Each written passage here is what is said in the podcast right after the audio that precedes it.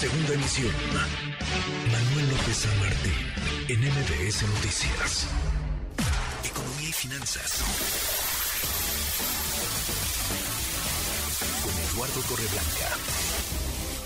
Lalo, qué gusto, qué gusto saludarte, ¿cómo te va? Igualmente, Manuel, me da mucho gusto poder saludarte y poder saludar a las personas que nos escuchan. Buenas tardes. Muy, muy buenas tardes, Lalo. Ya sabemos que lo que ocurre en Estados Unidos, en este terreno y en otros, puede ser antesala de lo que se decida, de lo que suceda en México. ¿Cómo anda la tasa de interés en Estados Unidos y qué ves, Lalo, la Fed? ¿Qué dice? ¿Qué hace? Bueno, precisamente hoy, fíjate Manuel, que tuvo la FED la primera oportunidad para revisar su política monetaria y determinó, no dejó pasar la ocasión, determinó un incremento en la tasa de interés de referencia en la Unión Americana en un cuarto de punto porcentual. Es la octava ocasión consecutiva en que ejerce alza en tasa de interés con el ánimo de influir en la inflación que va hacia la baja en la Unión Americana la inflación se encuentra al 6.5% y quieren llevarla a un terreno ideal de 2%. Su objetivo es de 2%.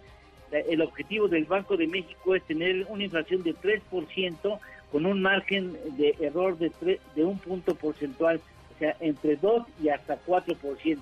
En el caso de Estados Unidos es una es un objetivo más agresivo, 2% cerrado, y lamentablemente es difícil eh, tener con, con certeza cuál es la medida correcta a aplicar, porque regularmente el efecto de las tasas de interés, del alza o baja de las tasas de interés, se observa en actividad económica de pisos, en actividad económica real de los ciudadanos comunes y corrientes, entre seis y ocho meses después de que se aplica una reducción o bien un incremento en tasa de interés.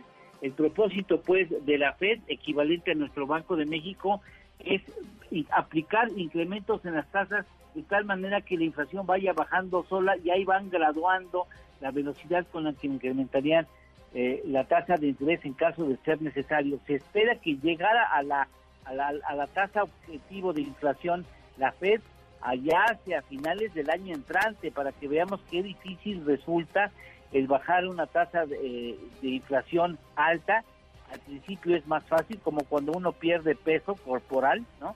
Te pones a dieta y por lo regular los primeros kilos son relativamente fáciles y lo último está en los gramos finales donde está la complicación. Eso mismo sucede en las tasas de interés. La próxima semana le toca al Banco de México decidir cuánto cuánto incrementa. Vale la pena decir que el Banco de México detectó con de manera más oportuna el proceso inflacionario internacional y aplicó desde antes incrementos a las tasas de, de, interés. Inició en junio del 21, lleva 13 ocasiones y ha llevado la tasa de interés hasta 10.50. ¿Y qué será la lo que ves? ¿Qué dice tu ola mágica?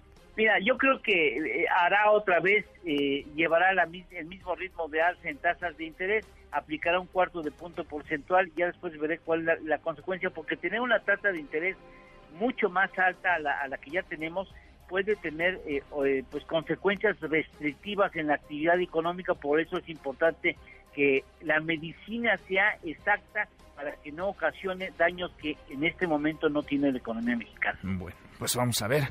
Vamos a ver, siempre es referente lo que decida la Fed para más o menos adelantar que pueda tomar como determinación Banco, Banco de México. ¿La lo tenemos postre? Claro que sí, recordemos que en enero del 2008 el Banco de México utilizó la tasa de interés como herramienta para controlar la inflación en nuestro país en enero del 2008. Enero 2008, pues sí. Abrazo grande, gracias Lalo. Igualmente, Manuel, gusto en saludarte. Buenas tardes y buen provecho. Igualmente, muy buenas tardes. Es Eduardo Torreblanca. Manuel López San Martín, en MBS Noticias.